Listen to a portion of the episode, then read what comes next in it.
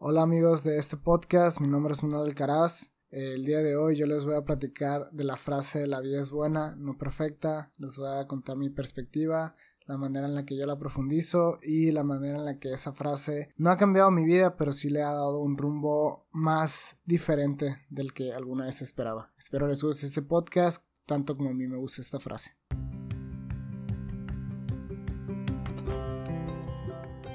¿Qué onda? ¿Cómo están? Somos René Liera. y Pablo Wendland. Yo, René, soy estudiante de Ingeniería Industrial, columnista de la revista Correo y además fui voluntario un año completo en Saltillo, Coahuila. Amante del deporte y de analizar las cosas cotidianas de la vida a fondo. Yo, Pablo Wendland, soy psicólogo y emprendedor social. Actualmente dedico mi tiempo a una asociación civil donde trabajamos con educación en poblaciones vulnerables. Amo el cine, la filosofía, el empoderamiento social y conocer diferentes cosas sobre la vida. Hicimos este podcast porque creemos en la necesidad en que todo mundo debe ser escuchado. Por eso invitamos a personas distintas a hablar en este podcast, porque todos tienen algo que compartir y todos tenemos algo que aprender de ellos. Esto es Caras Vemos. Experiencias no sabemos. ¿Qué onda, Pablo? ¿Cómo estás? Muy bien. Ahora sí grabando con bastante anticipación para que no te andes desvelando. Muy eh. orgulloso. Nos digo, de todos modos, de repente tengo cuatro días para editar y decido editar el lunes en la noche por algún motivo. Pero pues qué bueno. La vieja costumbre no te deja hacer, ¿o qué? Sí, la verdad. Tengo un problema con la procrastinación. Pero ¿Con la qué? bueno, procrastinación. Procrasti- Explica para la gente. Ok, procrastinar es simplemente dejar todo para el final. Ha sido la piedra que he cargado por toda mi vida y que me ha traído muchos más problemas de lo que la gente piensa. Sí, la verdad está bien. A mí siempre me pasa de que tenía para estudiar un examen dos semanas y que al último segundo ya andas preocupado y todo sale, ¿no? Pero, sí, ese es el problema. Yo creo que porque me sale, me sigo confiando, es el problema. güey. pero luego no te salir y vas a aprender. Pues digo, esperemos que no aprendas. Más bien aprendas antes. Ok. Oye, yo quería, tiempo, antes de empezar con el invitado y todo esto, quería agradecer, pues la semana pasada fue, digo, llevamos dos días de que esté al aire el, el capítulo del. Agustín Ujú. y había súper buena respuesta, nada más agradecer a, a todos los nuevos. Saludos, y- Agustín. y al Agustín por compartirlo tanto y a, y a todos los que lo han escuchado y, y la gente que ha mandado feedback también lo agradecemos muchísimo y también ya lo dijimos la semana pasada. Entonces nada más, eh, no sé si quieres empezar. Hoy tenemos a un invitado, conocido, amigo, mutuo. De hecho, no sabía que lo conocía, Sí, siendo sí. honesto. Eh, No lo he visto. Su nombre es Manuel Alcaraz, probablemente ya lo conocen, 23 años, ingeniero en gestión empresarial, comediante y tiene un podcast, Esto no es comedia. ¿Algo más que me haya faltado, lo que quieras decir? El podcast lo pueden encontrar. eso no, eso no, eso no, eso- Sí, por el- niño rata no lo Oye. puede cambiar, pero. Porque, oye, ¿por qué? Digo, ahorita lo estamos. Digo, te pregunté eso, pero quiero que se lo compartas al público. ¿Por qué niño rata? Yo dije, Bueno. pues es normal. Dije, es, es el Manuel. en, en Twitter tenía la, la cura de ponerme de. Siempre me cambiaba los nombres. A veces me ponía. Ponía nombres muy, muy diversos, nomás para decirlo. Ajá. A veces me basaba en South Park o cosas que veía. Y un día me puse niño rata. Y me, me gustó, o sea, el, el apodo niño rata. Y dije, ah, lo voy a seguir usando. Y lo puse en mi correo en Gmail, pero nomás como subnombre, o no sé cómo se dice, pero le puse niño rata. Cuando hago la cuenta de Anchor, que era para empezar el podcast, pone el nombre de niño rata ahí de que, ah, está cierto nombre de Spotify. Y yo de que, "Shh, cállate. no, eso no es mi nombre, lo estoy cambiando. Ya pongo de que Manuel Alcaraz, por favor. Y ya cuando lo subo nomás veo, lo estoy buscando para, para volver a escucharlo ya en Spotify.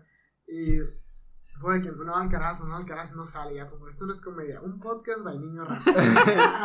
Yo la verdad cuando lo vi sí pensé que fue totalmente adrede. Dije, ah, Ajá, pues es parte también. de, es parte de la comedia, No, aunque no es comedia, pero a ver, a ver. vamos, vamos a decir que es parte de la comedia, pero no es comedia. El podcast se llama Esto no es comedia porque hay veces que no es comedia o es comedia no involuntaria. Entonces, para, para que, no- por si dicen, ay, ni da risa, no, no, es, no es comedia. No, no te tenías que reír. Ajá. De hecho, lo, lo adviertes del nombre, Ajá. entonces ya tiene como su salida, vaya. Es, es dada- dicen- dadaísmo, así es mi dadaísmo en el podcast, así lo, lo hago muy, muy raro. Ok.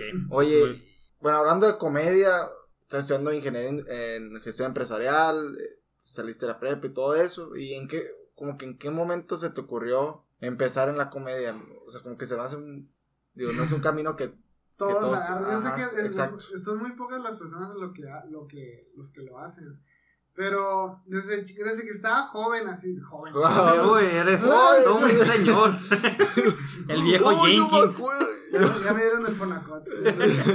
Yo me acuerdo. Entonces el Fonacot es la forma que quería decir. El Fonacot es para pedir una casa. Ojalá tuviera Fonacot. Bienvenida, generación millennial.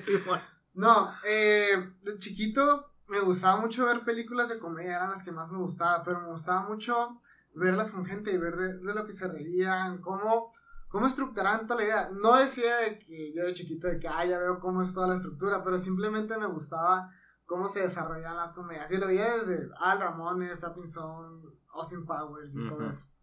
Eso lo pueden escuchar también en mi primer episodio del podcast. Es broma. Pero ahí es cuando me empiezo a involucrar más en, en lo que era la comedia. Simplemente era un gusto. Y era de que el payasito de la clase. Me gustaba mucho hacer a la, a la gente reír. Y siempre era una frase que. Me acuerdo que mi primer biografía en Twitter fue. Me gusta hacer a la gente reír. Quieres que te haga reír. Entonces siempre era. eh, siento que bobeo mucho con la, con la gente trato de de quitarles, o sea, a veces la gente está enojada, a veces el tema está muy serio. No es que no disfrute el silencio, pero hay veces que tú sientes que una risita podría caer bien. Ujú. Y de ahí me empezó a gustar más la comedia. Eventualmente, me acuerdo que en la prepa incluso empecé a hacer tipo los... ¿Te acuerdas cuando Eugenio Derbez tenía un personaje que eran los... ¿Cómo se llamaba? Que hacía poemas. Creo que Ah, era- el niño. No, no. El Armando Hoyos. Ah, el Armando Hoyos no hacía poemas. El de que te doy todo, todo. Ah, todo. ya, ya, que era como Pero un gurú extraño. Mercurio, Y así, o sea, volteaba con lo que estaba leyendo. Y a veces lo, una vez lo hice con los apellidos de, mi, de los del salón, se enseñó un amigo. Nomás para, para jugar, o sea, nomás lo hacía Así, por... Para sacar la por- cura. para comer pelos. Ah, No sé si- ok. Siento que es, o sea, en cierta manera para decirlo. Y empiezo, ahí es cuando ya empieza a gustar la comedia. Y luego empiezo a ver que ya em- empieza a despegar, comienza a despegar el stand-up en México. O sea, ya lo había visto en inglés, me gustaba mucho el de Chris Rock, Donald Glover así. Me gustaba mucho los de Comedy Central de Estados Unidos, pero luego veo que Comedy Central Latinoamérica empieza a pasarlos en español, pues. Entonces, casi todo lo que veía en la tele era Comedy Central, pero pues pasaban películas, South Park, eh, Ugly Americans, todo eso, pues. Entonces, ahí lo vi. Entonces, también, cuando empiezan a, a pasar stand-up, yo le empiezo como agarrar amor. Y ya Ujú. un día me subo, me subo un día al, un open mic que hay aquí y ya, llevo cuatro años. Dos años duré haciéndolo de que puros opens, de que nomás iba y de que a cinco minutos, a veces me subía unos en 15 y así, pero hace dos años me, me dije, ah, vamos, o sea, tuve como una medio crisis existencial y ya dije, esto, esto es lo que en verdad me gusta, siento que soy relativamente bueno, no me considero bueno, pero siento que tengo algo que dar.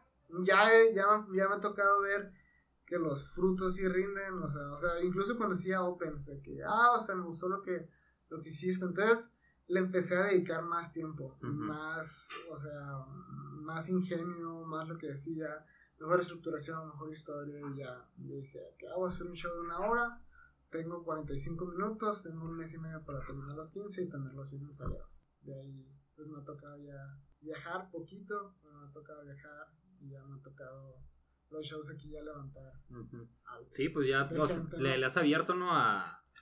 He estado con Farrell, he estado con Farrell en Nogales. En Novales creo que hubo un desastre, ¿no? Yo de- creo que unos amigos me dijeron, no, hicimos un reguero aquí, no sé qué, y que salió enojado. Sí, es que al final era era en un antro, o sea, Peor lugar. Ajá, no, no es show para comer, no había como que un escenario y luego un problema que no podíamos mover unas mesas porque ciertas personas decidían que no pueden ser movidas. Y pues es Nogales, ¿no? Nogales. Se no respeta. cuestionas, no cuestionas. No, no vamos a mover la mesa. Es cierto, no la vamos a mover, señor. Muchas gracias. ya Perdón, ¿cómo se me ocurrió? no. ya sé, ¿por qué pregunté? Era una chula y yo se la. Toma mi novia. Pero no me mates. Ajá, entonces eh, al final esta estaba al, al, al tipo pelea callejera de que en medio y ya estaba toda la gente en mesas alrededor. Nosotros estuvimos en un escenario. Estábamos donde está el DJ. Entonces no, no hay manera en la que tenías que ir hacia el público. pues, y siendo chaparro se, me sentía bien raro. Así. Y luego fue. Han sido de que Nogales, Obregón y así. Son los, los de Sonora, pero ya me ha tocado DF. He estado dos veces en DF con él. Uno en Monterrey y uno en Saltillo. En Saltillo. Ahí viví un año yo. Mal. Conocí nomás una calle de Saltillo, por la que entré. La Beca Ranza. Probablemente porque fue directito al teatro. De Monterrey, Saltillo, entraste Sí. y saliste por la misma calle, tal cual. Ya llegamos por San Pedro y fuimos unos tacos. Muy buenos tacos. Eran eran los tacos Orinoco, entonces yo estaba de que, ah, que salga la, la del video. Pero, Ajá, sí, sí, pero sí. no pasó. Fue algo muy triste. Oye, y bueno, empiezas con Twitter. Bueno, más bien nos dijiste antes, esto fue un spoiler. Pero Un spoiler de. En, en Twitter pasaba mucho tiempo, era yo creo donde más pasaba tiempo, entonces se te quedan cos- cosas pegadas, eh, frases, tweets, imágenes, a veces dices de que ah, un meme que vi. Había una frase que me gustaba mucho que era, la vida es buena, no perfecta, pero lo usaban para cosas bien, bien ni al caso de que tomando clúster en San Carlos, pues, que- porque la vida es buena, no perfecta. Entonces era Digo- una manera... Digo, pa- para el que no sepa, San Carlos pues es una playa muy curada aquí de Sonora. Y la Cluster pues es una cerveza, Cerveza de... muy Chacal. barata. Ajá.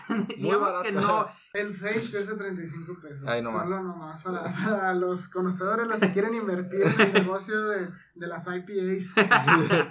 Pero ahí me gustaba mucho la frase, la vida es buena, no perfecta. La tenía como desde los, los 14 me empecé, empecé a usar esa frasecita, pero nada, no sabía que la tiraba así de que nomás por hacerlo. Cuando cumplo 15, bueno, cuando voy a cumplir 15, como dos meses antes, me acuerdo, yo vivía en Corceles. Digamos que tenía una vida bien. No decir de que era rico, era comprar todo y choferes, no, o sea, vivía una vida bien, mis padres tenían buenos carros, vivíamos en una casa bien, y recuerdo que mi papá siempre viajaba, entonces un día que, via- que regresé de viaje, siempre regresaba los viernes y regresó un miércoles. ¿Qué haces aquí? Qué sospechoso. Y ya me dice que no, pues renuncié, nos dice a todos, a mi familia, nosotros de que, ah, órale, y quiere, quiere poner su, un- su primer negocio, pero no sé, no le va bien, ¿por qué? Porque estamos tratando de mantener la misma vida que teníamos y, o sea, no podíamos, no todo podía salir bien, pues. Entonces, eventualmente nos vamos a la quiebra, perdemos lo que es literalmente todo de que carros, casas, yo tocaba la batería, vendimos mi batería, eh, unos terrenos- un terreno que teníamos, cosas así, no para entrar en, para no entrar en detalles. Y eventualmente, me, o sea, me, me doy cuenta que tengo que empezar a, cha- a chambear. Cuando yo tenía 15 que entraba a la prepa, todavía me dejaban en la prepa. Era, eso era bonito. Para el 15 y medio, para, eso empezó en agosto para diciembre, yo creo que ya estaba, no, no, para mayo, digamos que ya estaba agarrando camión siempre, todos los días, empecé a, a conocer la vida de los camiones, que es una vida muy surrealista. y eh, eventualmente, pues me doy cuenta que tengo que empezar a trabajar. Mi papá llevaba como un año sin poder conseguir un trabajo bueno, o sea, uno que nos sacara de donde estábamos, y también mi hermano empezó a trabajar. Yo empecé a trabajar en un expendio. Trabajaba en un expendio cuando tenía 16. Entonces lo que hacía, cuando tenía 16, lo que, lo que hacía era que sacaba, cargaba las camuamas, eso estaba cobrando. Te tomabas una. No, ay no, me daba de qué cosa, siempre pasaban policías y yo que, ah, tenía 18 señora. Pero trabajaba por un poquito, creo. O sea, independientemente de lo que me pagaran, me acuerdo que parte de ese dinero era para mi casa. Era de que, ah, no hay, porque íbamos con mi abuela. Entonces compraba de que súper, no súper de que ah, llenaba el refri, no, era de que, ah, qué falta, de que, ah, tortillas, frijoles, queso. Todo ese tipo de cosas que puedes comprar en el, en el- lo que es vivir al día a día, ¿no? Ujú. Porque nos, me tocó ver eso. A veces yo traía de lo que tengo que traer para el camión, para poder comer en la escuela, porque me quedaba en la escuela para a veces clases en la tarde. No, no clases en las tardes, teníamos de que English Conversation Club, que era de que nomás Mm. los que hablaban inglés, así. Y ahí me acuerdo un día trabajé un sábado, entré a las 7 de la mañana y cerré a las 12. Entonces estuve de 7 de la mañana a 12 de la mañana en el expendio. Ah, No sabes. De 15 horas son. No, sí, no, más. No, O no sea, más de 24, ¿no? No, Ok, No, o sea, entendí muy del- mal. De la mañana, de las 7 de la 7 mañana AM, a 7 pm son Ah, 12, ya, más ya. 5, Ajá. 17. Mira, los buenos para las matemáticas. Psicólogo, güey, ¿no? No es justificación. Ingenieros, sector social. Pero de ahí, me acuerdo, al otro día cerré, o sea, me fui a mi casa. Bueno, me llevaron a mi casa. Al otro día volví a abrir a las 7 de la mañana y me fui ahí hasta las 6 de la tarde. Entonces el vato me pagó. Me pagó un poco más de que te la rifaste porque la neta yo no podía estar, creo que se había ido aquí, ¿no? Entonces yo no traía las llaves. ok. Entonces me tocó hacer todo, tanto recibir cosas, así. Y cuando me da dinero me dice, que, ah, te voy a dar que lo de los camiones. Entonces yo le decía que no tenía tarjeta estudiante. Entonces me dio de que unos 50 pesos más. Y unos amigos estaban juntos. Estaban en casa un amigo, un, o sea, un amigo de la casa un amigo. Fui con ellos a comer. Me acuerdo que pido yakimeshi. Era cuando costaba 36 pesos. Qué buena ganga. Uh, hace años, güey. Ah, la inflación. ya cuando voy a mi casa y digo, ah, me voy a ir caminando, no. O sea, no voy a agarrar camión. Voy a caminar, no, no tengo nada que hacer. Y cuando llego a la casa, me acuerdo que mi mamá está limpiando los trastes, lavando los trastes, pero está como que muy seria, muy enojada. Y yo, "¿Qué- ¿por qué? O sea, ¿qué tienes? ¿Qué está pasando? Y me dice que, ah, es que tu papá vendió esas cosas, o sea, ya. No, tenemos- no creo que haya sido un sillón, pero era porque ya oficialmente ya no, ya no teníamos nada, pues ya no había ninguna liquidez Ok. ni creo que ¿y ¿cómo se llama el otro? liquidez sí cuál es el otro ni ninguna liquidez ni solvencia ya no había nada entonces yo me acuerdo de le digo a mi mamá que deja los platos me puedo platicar con ella una conversación como de tres minutos o menos y ahí yo le dije de que yo me encargo de esto o sea no sé cómo voy a solucionarlo puede que no sea mañana puede que sea en un año puede que sea en dos años en cinco años pero yo voy a solucionar si aún no hay solución si aún no tenemos casa yo voy a ver cómo trabajo y voy a y yo los voy a dar una casa a ustedes y voy a trabajar, o sea, ya por cumplir 17 voy a poder trabajar en otros lugares, van a pagar y, o sea, les voy a dar más dinero, pues, o sea, de nada nos sirve llorar ahorita, pues. Entonces mi mamá me dice que perdón, y yo, perdón, ¿por qué? Me dice, perdón por hacerte hombre tan rápido. Y ella captaba que la O sea, tengo 16 años y ya estaba trabajando y a mí me tocaba ver eso, o sea, en menos de un año me tocó ser un niño mamoncito que era muy arrogante con las personas, a de la nada ver el lado de que, oye, tengo 7 pesos, o agarro el camión o tengo que, me compro unas galletas en la escuela, no tengo dinero acá. O sea, ya me tocó ver como que los, el lado bonito y el lado malo. Entonces ahí me di cuenta, mi mamá me dice la frase, y una vez me quedé de que sonrío, ya no le doy un besito en la frente y me meto al baño. Y ya, men here, me hacen una lagrimita, y ya, salgo, ya me pongo en la computadora de que nada pasó, nada pasó. Ya, o sea, malamente fui típico machito de que bloqueando sentimientos. Yo creo que sí se me salieron unas lagrimitas después. Ya cuando eventualmente salimos de eso, eh, gracias al destino, gracias a que mi papá encontró buen trabajo, todo eventualmente se solucionó. Entonces ahí me quedé pensando de que la vida, ahí era cuando llegar a mi casa para mí era muy triste, porque ya sabía lo que iba a ver, ya sabía eh, que iba a llegar a, a esos problemas o cosas. Puedes sentir las energías, sabes que la gente estaba triste, pues. Entonces yo llegué a la escuela y era mi, mi único lugar donde me podía desahogar. Entonces era de que porque en el expendio estaba solo. Entonces a todos era de que tontada tras tontada tras. Twitter, Twitter, Twitter, tontada. Y ahí fue como mi manera de desahogarme. O sea, también fue como empezar la vida de una manera más de que, mira, me tengo que reír acá. O sea, la vida sí me ha pateado feo. E incluso de eso, o sea, la vida es buena, no perfecta, no se quedó ahí, pues. La- esa frase empezó a tomar más valor, ya que lo empiezo a poner más en, en práctica. O sea, lo veía en la- en- con mis amigos y a veces salíamos a las 16, 17 y comprábamos una pizza de Little Caesar y un 12. Y éramos Ujú. tres. Y estábamos en la casa de unos cuatro botes y era de que dos rebanadas cada quien.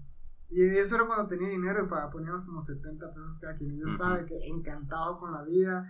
Esta era mi felicidad. Veces un tío de que, o sea, era fin de semana. Y que, ah, ¿y vas a salir hoy? No, no voy a salir. Y de que te invitaba a algún lugar, a una fiesta. Ah, yo te llevo. Ahí le empecé a agarrar más cariño a las cosas más pequeñas. O sea, desde ir a comer, ir a comprar un café. Y ah, también aprendí mucho a, hacer muchas cosas solo. O sea, también eso, de antes cualquier cosa que quería en mi vida, de que, ah, papás, quiero entrar a esta escuela, oye, quiero aprender, cuando les dije que que- quería aprender la batería, fue de que, oye, aquí está tu buena batería. Y vas a ir a clases con este, o sea, clases, nada de que una escuela, sino de que para... Particulares. Ajá, para que aprendas mejor. Y le decía, quiero otro platillo, y me lo compraba. Entonces, mis papás siempre me daban muchas cosas y yo y siempre las vi de que de gratis, de que ah, siempre las voy a tener, o siempre voy a estar acostumbrado a un cierto tipo de vida y pues, Ujú. zapes la vida por un desconocido. Y de nada, ya empecé a ver como el trabajo de cada cosa. Y ya desde ahí me acuerdo que toda la prepa me la pagué. Hice lo mismo con la universidad. Dije, ya no tengo necesidad de. No tengo que ser un peso para mis papás, además del alimento, porque sí como, sí como. Entonces dije que les, les puedo quitar eso, o sea, de que mi ropa, o si quiero ir a un viaje, todo eso es de que son cosas personales, pues. Si quiero un libro, si me gustan esos tenis. Y también es cierta, de cierta manera en verlo. Yo ahorita no voy a llegar con pantalones Jean Paul con Jason Margiela en, en los pies, pero lo, que- lo que tengo, o sea, para mí es, es bueno, no perfecto. Sé que podría estar mejor, pero podría estar peor. Ujú. O sea, es siempre una manera en la que lo pienso que todo podría estar peor. Cuando, cuando me a Boston este verano, todavía no teníamos DEPA cuando ya iba rumbo a, a Nogales para agarrar el, el avión a Tucson. Todavía no teníamos DEPA, tuvimos un problema con un DEPA que habíamos arre- arreglado con el depósito. Y luego yo le he dicho a un tío de que, oye, ¿sabes qué? O sea, tío me, me terminó ayudando. Y cuando yo iba, yo de que recibí dije, si salí de esa, salgo de esta. Esto es muy fácil, o sea, también no tengo que ver como me estoy yendo a Boston. Son corridos, no caricaturas. es un- no me estoy yendo de que a. Taiwán, o no sea, sé. no, no me estoy yendo a. No, no es por discriminar a la gente de Navajoa. Pero no me estoy yendo a Navajoa a trabajar. O sea, me Mi estoy- mamá es de Navajoa. Eh, ah, está bien. se- Pero están bueno que hermosillos, o sea. No, la, la, la, verdad, yo, la verdad yo les hago carrilla también. Ajá, o sea, eh, lo, lo, lo veía como eventualmente se va a solucionar. En dos meses ya voy a tener solución. No creo que ya llegué el otro día, ya tenemos DEPA, ya tenemos todo. y que, ah, qué bonito. Entonces también es, ya me voy más con la, con la corriente, en cierta manera. Oye, bueno, ahorita que nos estabas platicando de dónde viene, pues, toda esta reflexión de la vida es buena, no perfecta y, y todo esto que te tocó vivir, luego empiezas como a, a ver los puntos buenos, ¿sabes? De que, ah, pues aprendí esto, ah, pues ya soy a lo mejor más resiliente, no sé, como que empiezas a ver la, la vida de distinta manera. Y mi pregunta es que, ¿qué tanto agradeces tú que te haya pasado lo que te pasó? Lo, lo agradezco que me pasó a mí, porque yo me lo merecía. Yo necesitaba Wow. cambiar. Pero no agradezco que le haya pasado a mi familia. Ok. O sea, no me gustó ver a mi hermanita como que batallar o algo así, a mi papá o a mi mamá. Pero yo sí necesitaba ese cambio de actitud. Wow, nunca lo había puesto en esa manera, o nunca lo había pensado en esa perspectiva. Buena pregunta, y qué bonitas palabras son usaste acá. Pero sí, o sea, siento que era un cambio que necesitaba, porque ahora lo veo. Uno tiene muchas crisis existenciales a través de su vida, pero siento que cuando uno entra, por ejemplo, a un ámbito artístico, tienes que... Yo tengo que presentar mucho mis pensamientos, pues. La comedia en sí son mis pensamientos, son mis puntos de ver la vida. Entonces, ¿cómo los estoy presentando a la gente? Me da cierto miedo. Entonces, luego ves como que ciertos logros de que, ah, he hecho esto. Si va a haber cosas buenas, va a haber gente que no me gusta tu material o de que me da risa. Pero va a haber, de, eso es una persona, pero haber cinco personas que a decir de que, güey, que, o sea, me cagué la risa, muchas gracias, así. Y además me motiva mucho. Algo que me gusta de la comedia es que está en egocéntrico, ¿no? Pero por 5 minutos tengo tu atención, por 10 minutos, por 15, por 20 minutos, por una hora. Y por esa hora, por esa hora, la gente se va a olvidar sus problemas. Tú puedes llegar y puedes llegar bien estresado del trabajo y de que, ah, vamos a a ese show. Y la gente se va a reír, o sea, va a ver este beat o algo.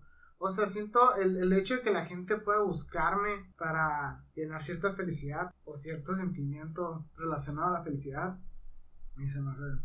Algo que me motiva porque lo veo en, en la perspectiva de antes, de, ah, o sea, cómo me tocó vivirla. Y ahora lo veo de que la vida es, la vida es muy buena ahorita. O sea, Ujú.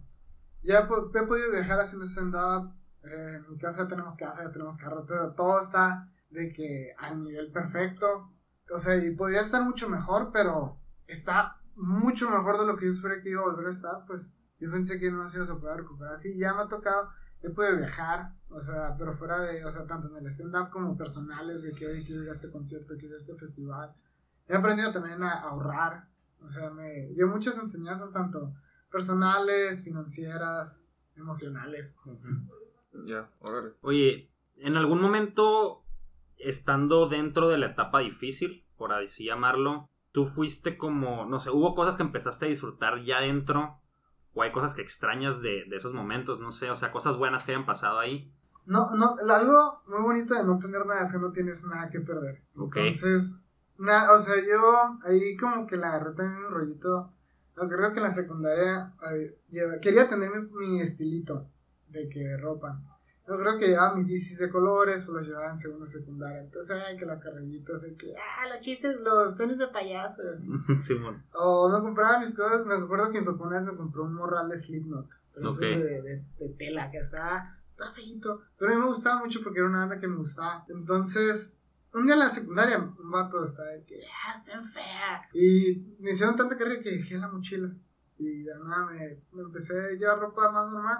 Cuando vuelvo a la, a la prepa ya es de que, ah, ya voy a llevar mis sutercitos, mis tenis, o sea, porque dije, nadie me conoce, no tengo nada, o sea, lo único que me quedó de, de esa etapa es mi ropa, que yo tenía mucha ropa, y de que, ok, voy a, voy a lucir eso, y en, en cierta, en cierto aspecto empecé a ser más libre, así, y me acuerdo no tenía celular un montón de veces, o tenía esos cacahuatitos, entonces me agarraba caminando, si no tenía para el camión, me iba caminando, y yo, ahorita llego, a ver, Simón. donde tenga que llegar, ahorita llego. O si de que tenía 50 pesos, yo dije, "Ah, pues no voy a gastar en, en el camión. A lo mejor un amigo me agarra y, te, y esos 50 pesos lo para un dogo o algo. Ujú.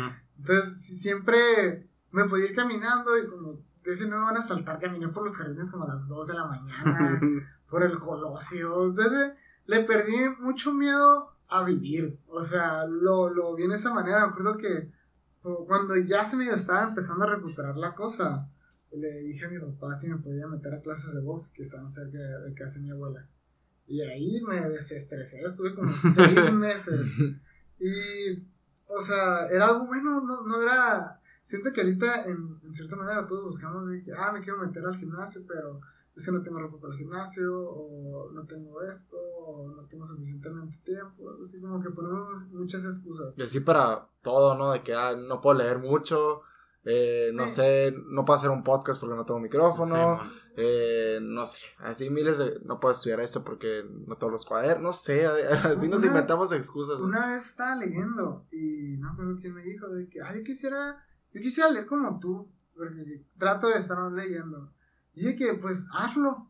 Y me dice, pues es que no se me da. Y yo, pues a mí hace dos años no se me daba. Y un día fui a Sambors y dije, tengo que agarrar tres libros, agarré tres libros. Dos de, dos de esos tres les entendí porque uno era Rebelión de la Granja. Luego otro era uno de Nietzsche. Eso me Sí, man. entiendo de que, what? Igual. No sé qué Hacia ahora Zaratustra acá. No, no era, no, no era- te fuiste tan recio acá. No, no, no, pero sí era uno chacalito. Y luego agarré uno del Marqués de Sade. Y, el- y creo que el Marqués de Sade y, y Orwell fueron los que me hicieron el hook. Porque con el Marqués de Sade me eché como cuatro de él seguiditos. Y luego entré a Orwell. Luego ahí me fui a Huxley y empecé a agarrarle más a novelas, a libros de historia. O sea, compré los clásicos de que, ah, los hornos de Hitler. Pero luego estaba leyendo Tokyo Blues de Murakami. O sea, le cambiaba con cosas ya que me interesaban. O, o sea, diferentes tipos de libros y ya le agarré amorcito. Pero no es algo que a la primera te encanta. Es como ir al Ni siquiera tenías libro, pues, para cuando empezaste, ¿sabes? Decía que vamos a gastar 200 pesos en un libro cada dos semanas. Siento que es algo, algo justo. Es no, no tomar un fin. O Sí, sea, un día. O sabes que te ahorras la cenita de que a los dones. Por un libro creo que es algo, un precio justo. Además es algo, es algo te mantiene ocupado. Y siento que es algo cuando... Si ves muchas películas, la gente dice que, güey, ves muchas películas. O sea, está mal. Pero puedes ver películas de culto, puedes ver documentales. puedes- ahí siempre hay un aprendizaje, pues. Pero como que los libros nadie, nadie, nadie se queja. Pero Ese- el libro es bien X acá. Sí, Es bueno, de o sea, los... como la diferencia, no sé, o sea, la gente dice que, ah, güey, apaga la televisión y agarra un libro, pero, güey, si te pones a leer Twilight o te pones a ver de que el documental de RBG, no sé, que estuvo nominado el año pasado a Mejor Documental. O sea, digo, no sé, probablemente y sea súper buen culto ver Twilight, digo, la- leer Twilight, pero, hay, pero no sé, güey. hay veces que les puedes mezclar. Una vez, hace poquito vi un, un documental del Mossad. en Netflix. El Mossad es el grupo terrorista. No, esa es la. Es, Mossad es la inteligencia militar. de Ah, ya, es cierto. Ok, perdón, Mossad. Entonces. no lo contrario. Ya sé, güey. Uno es árabe, la otra palabra es israelita. güey. Y hablan de cuando capturan a Adolf Eichmann, que es el, el, el que a mano derecha de Hitler, fue el que... Es el que está, el que lo agarraron en Argentina. Ajá. Simón. Entonces, además, hay un drunk history de... hay un drunk history de Comedy Central, de cómo lo agarraron. Entonces, el documental es este vato, en drunk history, son unos comediantes haciéndolo, y luego leí un libro de la Santa Alianza, que es el, un grupo de la iglesia, y platican cómo llegan cómo llega Adolf Eichmann a Argentina. O sea, yo, o sea, ya lo veía que son cosas completamente diferentes de consumo, pero las tres al final se conectaron. Pues. Simón. Y también lo, lo puedes ver en. Siempre hay aprendizaje, pues es YouTube. The Drunk Sí. History está en YouTube y son comediantes. Y todo es gratis. Bueno, Ajá, y todo es gratis. Puedes es- escuchar podcast. Un amigo siempre dice una frase: En la época de la tecnología, la ignorancia es una decisión. ok, está muy buena. Gran frase. Rifado a tu amigo, saludos. Manuel Bonillas, hola. ¿Y quién? Manuel Bonillas. Ah, no sé quién sea. Es una buena persona. Es una gran persona. Oye, y volviendo un poquito al tema, después de este paréntesis filósofo, entretenimiento, multimedia y discusión entre series y, Y y vida libros. y Pues Porque historia para nazi. todo esto, o, o sea, Manuel es de que libros y el Pablo es de que video. Sí, yo soy película. Entonces aquí low key fue una discusión de que, ah, crepúsculo. y, lo- y el otro de que, ah, bueno, eh, ojalá se hayan dado cuenta de esa pequeña discusión que luego no, podemos antes de desarrollar. seguir, si ya vieron Chernobyl, véanla y vean The Act. Está The Act. The Act.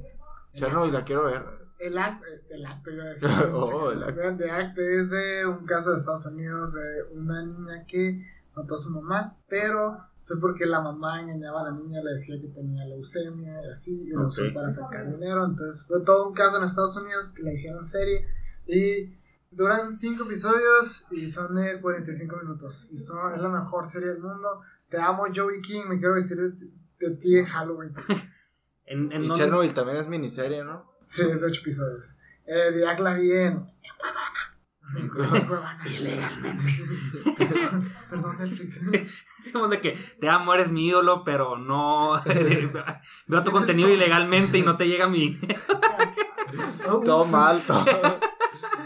Te amo de una manera ilegal, sobre la Sí, ley. Todo bien. Oye, y hace rato, ahora sí, ya realmente volviendo al tema, hace rato mencionabas de que, pues por dos años estuviste haciendo open mics, que no sé si te gustaría ahorita explicar qué es un open mic y luego cómo pasaste a, de hacer como amateur a empezar a Semi-pro. semi-pro. No digo pro porque semi-pro me queda mucho. Siempre va a estar en semi-pro. Oh, lo este. O sea, siempre va a estar en. Tengo que ponerse, digamos, los open mics. Ah, los open ya. mics. No, o sea, esto va a pasar lo de Night Live. Yo. Yo.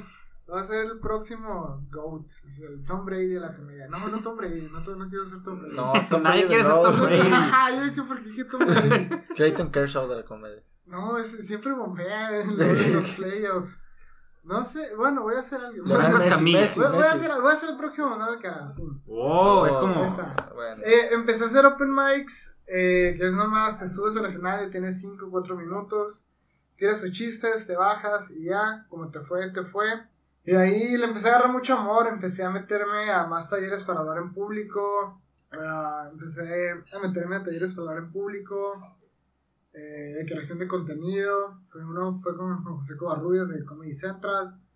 Y ya a partir de ahí ya empiezo a crear más material, ya más en serio. Ya tengo, ya empiezo a abrirle, me tocó una vez abrirle a Freddy el Regio y showcitos que armábamos ahí los de Sonora Stand Up. Ujú. Y tuve un pequeño problemita conmigo mismo. Entonces, bueno, no entrar en detalles, ¿no? Entonces mis papás me dijeron de que, "Oye, pues, ¿sabes qué? O sea, tal que hubo un problema. Y yo dejé de hacer open mic como por tres meses y algo. Pero mientras no lo hacía me sentía, ya me sentía triste cuando no lo hacía. O sea, ya era, ya lo había, ya le tenía un amor, una pasión. Y yo hablé con mis papás, les dije que saben que ahora lo voy a hacer, pero, pero, o sea, lo quiero hacer bien, lo quiero, lo quiero desarrollar bien. Y es cuando hago un show de una hora.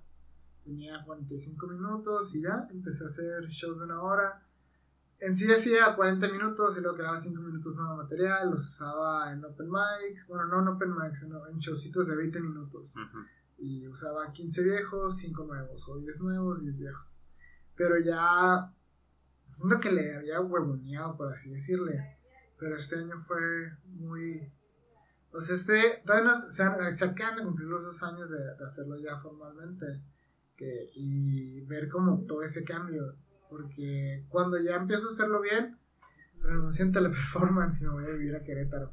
Pero fui un mes y medio y fui a bares de comida, fui como tres veces o cuatro veces, porque fui estuve un mes y medio. Entonces, eh, ahí empezó a hacer stand-up. Y ya lo veo como de una perspectiva más diferentes ciudades, diferente público. Y luego esa mis- en ese mismo viaje voy al DF y le abro a O'Farrell y Vallarta. Entonces yo pensé que me iba a ir mal, así que iba a fracasar. Tenía un montón de nervios y no, me fue mejor de lo que esperaba. Lo puedo considerar uno de mis mejores shows. Por alguna razón, o sea, ese show fue exquisito para mí. Y cuando vuelvo, lo, lo empiezo a hacer, pero ya me sentía muy confiado. Pero al mismo tiempo que me sentía muy confiado, empiezo a ver, empiezo a hacer, por ejemplo, open mics, que la gente simplemente llegara, apuntara un papelito y yo iba a improvisar de ese show. Ok. Entonces ya empiezo a manejar eso, pero hice como dos. Entonces tenía que ver cuál era mi siguiente paso. Entonces ahora que me fui, tuve un viaje a, a febrero. En febrero fui a Monterrey y Saltillo, que fueron dos fechas seguidas. Entonces una fue para 900 personas y la otra fue para 2300. Entonces la de Monterrey yo estaba bien nervioso. En diciembre yo decía que ya tengo que dar el siguiente paso, o sea, no, no me puedo quedar, no me puedo quedar en Hermosillo, tengo que abrir mis propias puertas, le hablé a Farley que te puedo abrir esos shows, o sea, déjame calar eso. Quiero, quiero ver cómo se siente. Puedo manejar 900 personas, puedo mane- manejar eso. Me fui, ya cuando llego, eh, en Monterrey fue cuando tuve más el, el switch. Porque me fui de metiche a ver cuando estaba metiendo toda la gente. Ya cuando veo esos 1300 personas en un auditorio, yo estaba de que... "Ey, Mm. y iba muy confundido también mentalmente, traía cosas en la cabeza, emocionales y todo ese tipo de cosas. Siempre, como 10 minutos antes del show, soy una persona súper segura, confiado. Eso pasa que 2, 3 minutos antes. Lo que es antes de esos minutos, estoy estreñido, me siento mal, o sea, me da mucho como Ansiedad. Ajá. Pero me, me gusta esa ansiedad, pues me, me despierta en cierta manera. Me, me- bueno, diría que soy adicto a eso, pero suena bien raro, ¿no? Pero me la amo. O sea, es una, es unos nervios que me, que me gustan. Me acuerdo que estoy Puedo como- ponerme ñoño, güey. me ñoño. Ponerme ñoño. O sea, en el sentido de que el estrés hace que liberes adrenalina, noradrenalina, vasopresina. O sea, que a lo Uh, que voy tengo es. unas camas de esos químicos. Digo, aparte de eso, no, o sea, pero eh, químicamente tiene mucho sentido esa parte de que te quedas como que lo puedes disfrutar. ¿Por qué? Porque también es tu cuerpo poniéndote como que en respuesta a un peligro. Ajá, es que es como también despertar partes del ADN porque son cosas que nunca has hecho, pues entonces tu, cuer tu, tu ser está ante nuevas amenazas, no sabes qué a hacer y es, siento que despierta, despierta algo como evolutivo, así, me, me hace crecer mucho como persona. No estoy diciendo que ya soy un crack de persona, sino personalmente yo he sentido cambios de, de cómo empecé, de hace dos años, de este verano, pero en fin, volviendo a lo de Monterrey, cuando estoy en, en Monterrey, Richie, estoy Richie, eh, la mole, el Coco, feliz. Estamos platicando y ya me dicen de que cuántas risas vas a sacar. En un show que siempre las risas es cuando aplauden y de que Ujú. se, se, queda- se caen un ratito y luego de que ya sigues. Entonces dije que tres. Son 10 minutos, tres acá. Y estos otros de que, ay, mira, dos huevotes. Me subo y saco dos.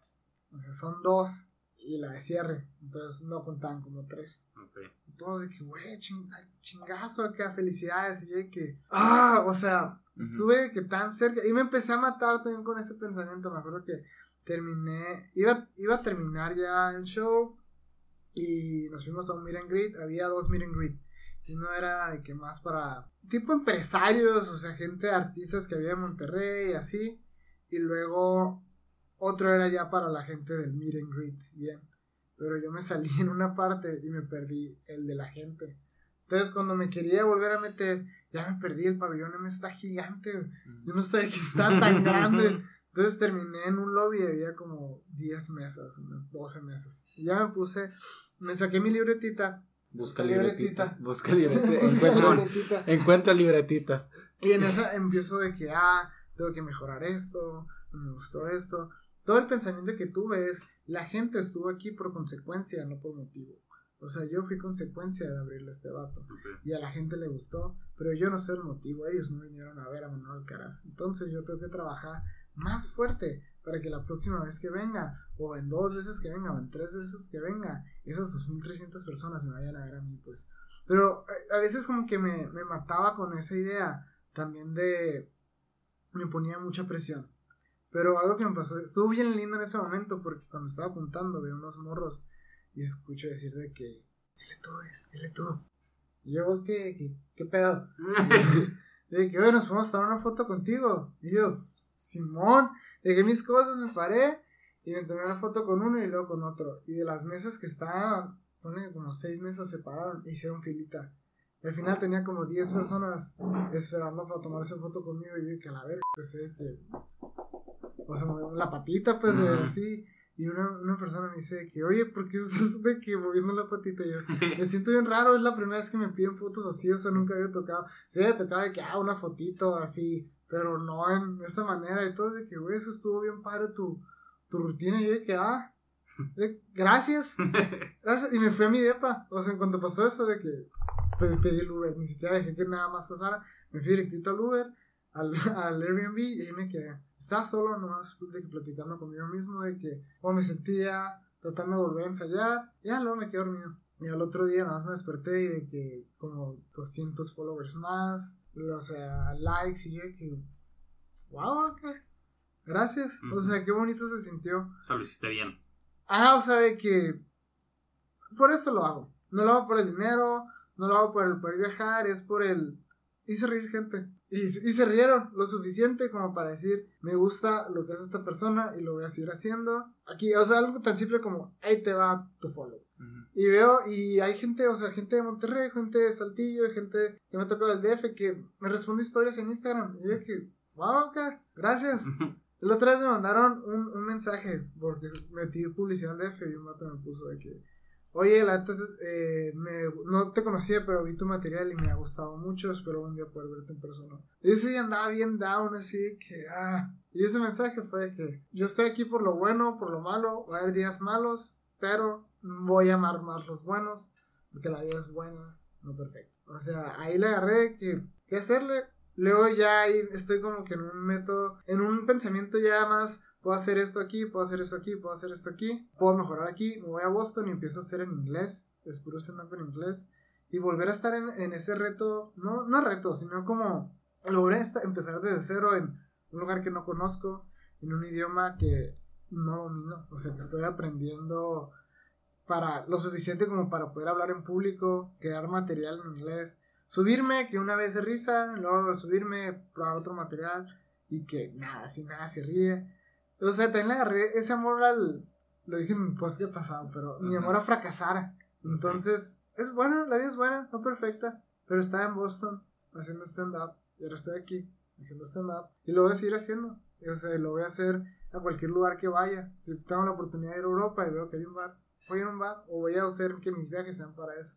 Porque los disfruto mucho. O sea, en realidad es la adrenalina cuando estoy en el escenario que me va a sentir bien vivo me hace sentir como, como otra persona está en el escenario, pero es una persona que se olvida de todo, de todo, o sea, también yo olvido de todos mis problemas, pues, mi único enfoque es de, que tú, de que no más reírte y no trabarme, no trabarme, pero hacerte reír y básicamente seguir siendo yo, porque eso es lo que me ha funcionado en el stand-up, ser yo. La palabra, por Palabra del día. Pues eh, para las personas que sean nuevas del podcast, todas las semanas hacemos una dinámica de parte, eh, bueno, más bien con ayuda de nuestros amigos de Nueva Tierra Café, café que se encuentra en la colonia Modelo, aquí en Hermosillo, Sonora. Y es la primera persona en mandarnos por mensaje directo la palabra que va a decir a continuación nuestro invitado, en este caso Manuel Alcaraz. Se va a ganar dos cafés americanos para consumirlos cualquier día que ustedes quieran en la semana y a cualquier tamaño. Entonces, ¿Cuál va a ser la palabra, Manuel? Ah, qué difícil tarea, no estaba pensando. Te lo voy a robar, humanismo. Humanismo. No sé por Entonces, primera persona que mande la palabra humanismo en Caras Vemos Podcast por Instagram, mensaje directo, se va a ganar dos cafés americanos. Oye, pero vayan por él, eh, porque luego van. Y manden foto. Y manden foto. Vayan por él, porque ves que se lo ganan y mañana voy, mañana voy. Pues ya se pasó. Acuérdense que tiene una semana de vigencia. Entonces, eh, y la gente que es bien tramposa y se viene al final del podcast. No voy a decir nombres. no voy a decir nombres porque luego se ofenden. Eh, no lo hagan, pues escúchenlo todo y luego ya ven. Pero sí, luego ya salieron más. La semana pasada delatamos a un tramposo y ahora salieron de que ah, yo también hice lo mismo. Ojalá, ojalá sea uno de mis followers para sentirme bien orgulloso de que yo soy. Al, al- al final de, de los podcasts, siempre del tercer y cuarto, yo de que, ah, sí se quedaron. Muchas gracias, los quiero, los aprecio mucho. Mándenme un mensaje para decirles personalmente que los quiero. Y cuando la gente que lo ha mandado, de que amigos así, o de que, que desconocidos en Instagram, es de que, güey, mandando voice notes acá, de que gracias, llorando. Muy Oye, bien. pues conclusiones, Pablo. Conclusiones. eh, pues creo que fue como una especie de montaña rusa. Esta, este, esta, esta plática, como que cosas muy padres, o sea, de que de repente muy divertidas y de repente cosas como que muy duras, pero al mismo tiempo como que sacarle la... Es como la, la de los hospitales, ¿cómo se llaman esos? Electrocardiograma. No es un electrocardiograma, es... Ajá, es- Simón, Bueno, esa sí, cosa, eso. o sea, Todo eso sí va a ser en la vida. O sea, Altas y en las cosas, en las escuelas, en la clase, en el gimnasio, en un podcast. Filosofía de vida de parte del meño. Manuel Shishek. Eh, creo que, no sé, me, me gustó mucho como que la filosofía o manera de vida, no sé cómo llamarle, pero es de hacer lo que te gusta. O sea, en el sentido de que la comedia pues, muy fácil será, no creo. Eh, digo, por lo que me has contado. Supongo que mucha gente te va a decir como que, güey, eso no se come, no se trabaja tampoco. Me gustó mucho también el, el hecho de poderle sacar cosas buenas a un momento difícil que pasaste por en tu vida, ¿no? Circunstancias de la vida. circunstancias de la vida. Entonces, creo que eh, me gustó bastante. Me gusta cómo puedes como sacar de las cosas zarras algo bueno. pues, y que hasta la fecha, varios años después, todavía lo puedas traer para acá. Y creo que es muy importante. O sea, si nosotros no le damos un sentido a las cosas malas que, nosotros, que, que nos pasan, pasaron por nada. Y creo que es algo que tú pudiste hacer y, y siento que está bastante, bastante bien. Todo pasa por algo. Conciencia colectiva. Además, gracias, gracias a ustedes. Esta historia, siempre que. Siempre la platicaba con amigos, era una historia personal, pero siento que era bueno. O sea, es bueno sacarlo. Siempre es bueno conversar. Y aparte se me hace que es un, bueno, la comunidad... para su podcast. Ajá, su podcast la, la es- comunidad de caras vemos siempre, o sea, siempre es agradecida con, con la gente valiente que se avientas a decir las cosas que a veces nos pesan. ¿Quién dijo ¿sabes? miedo? ¿Quién dijo Ajá, miedo? exacto, Lo único que tenemos que perder es nosotros mismos. Que, tal cual. Yo, yo quisiera, eh, mi conclusión es, es como, no sé, yo me he fijado a lo largo de tu historia como, son como golpes, yo le llamaría golpes de humildad, así como que te estás creyendo y no sé qué, y lo tracas, golpe de humildad. reality Y, checks. y- luego de que vas otra vez medio bien y te empiezas a sentir bien y tracas, golpe de humildad. Y llega un momento como que te empiezas a ubicar tanto en, en, en tu realidad que ya esos golpes de humildad ya son puro aprendizaje. O sea, ya ni siquiera lo ves como un golpe de humildad, sino como un, un cariñito de aprendizaje. Pues. Ese también, ahora como lo veo, es- está muy padre ver cuando encuentras algo que amas. Me imagino que a ti te pasó mucho con el tenis. Que ves, aprendes cosas nuevas, pues. Y te vas dando cuenta que te puedes volver mejor en algo. Entonces, esta semana me he quedado pensando en qué tan bueno se puede volver uno en algo. Y qué tan bueno nos podemos poner en varias cosas. O sea, ¿por qué me va a dar, eh, o sea, puedo hacer comedia y voy a seguir haciendo comedia, pero puedo aprender a escribir, de que escribir guiones, hacerlo, puedo, escribir a puedo aprender a pintar, puedo aprender a tocar otro instrumento, o sea, ah, ok, ya sé batería, puedo agarrar un poquito de bajo, puedo aprender piano, o sea, cualquier cosa. En sí, dejar de buscar, de buscar excusas Claro. Simplemente hacerlo y ya. Así pasó con el podcast de ustedes. Así Sí. pasó con el mío, que no siempre es serio. Pero no es que me. Sí. Pues nada más, pues Sería todo. Digo, nomás disculparme. Digo, voy a. Si escucharon raro el, el- en algún momento el sonido, el micrófono que tenemos tiene unos tres settings, por así decirlo. Uno es para poder grabar en todos 360 grados. Y se me ocurrió no checarlo y está grabando nomás para un lado. Y era para el lado del Liera. Simón. Entonces, si me escuchan a toda madre, pues Sí, y, fue sin querer. y- y al Manuel y a mí no nos escuchan muy bien, pues ya saben por qué. Es porque la vida es buena, no perfecta. Esto Así pasó es. hoy lo aprendió, hoy fue su golpe de Sí, mono, ahorita acaba de pasar eso. Pues, un- una disculpa también, Manuel, que, que- que haya pasado durante tu, Ah, tu, tu historia. Me siento en clases porque, o sea, todos sacaron de que cuaderno para tomar notas. Y mi, mi hoja está completamente en blanco. Estoy muy feliz que no me puse a jugar al gato. Porque, por cierto, estoy pesadísimo para el gato. Así, los, le- les doy manos de retarte, güey. Pues muy bueno. bien. Muchísimas gracias, Pablo. Muchísimas gracias a los dos. Muchas gracias, Manuel. Gracias a ustedes por tenerme aquí. En realidad disfruté mucho este show. Quiero pedir una disculpa a René Liera por, por hace la última vez que nos vimos. Tuvimos un suceso. Me retó. me- no lo reté, dije, ah, pues aventó mis cigarros a la casa enseguida, fue lo que Me pasó. dijo, tíralos. Y yo agarré sus cigarros y los tiré. Dijo, me reten. Oye, no sé si quieres promocionar tu- tus redes sociales para que escuchen tu podcast y todo. Eh, mi podcast se llama Esto no es comedia. Lo pueden escuchar en Spotify. Estoy por empezar uno en YouTube. eh, pero pues estoy porno. Entonces ni para qué. Eh, estoy porno. No, no. Yo pensé que lo habías hecho de adrede, No, güey. no. Uh, ese ese es el, próximo, el nombre del próximo podcast. Por el niño rata. Ay, niño rata. Y en eh, Instagram, Mi Instagram, Manuel Alcaraz B. Mi Facebook, Manuel Alcaraz Stand Up. Y mi celular, eh, ¿qué dijeron?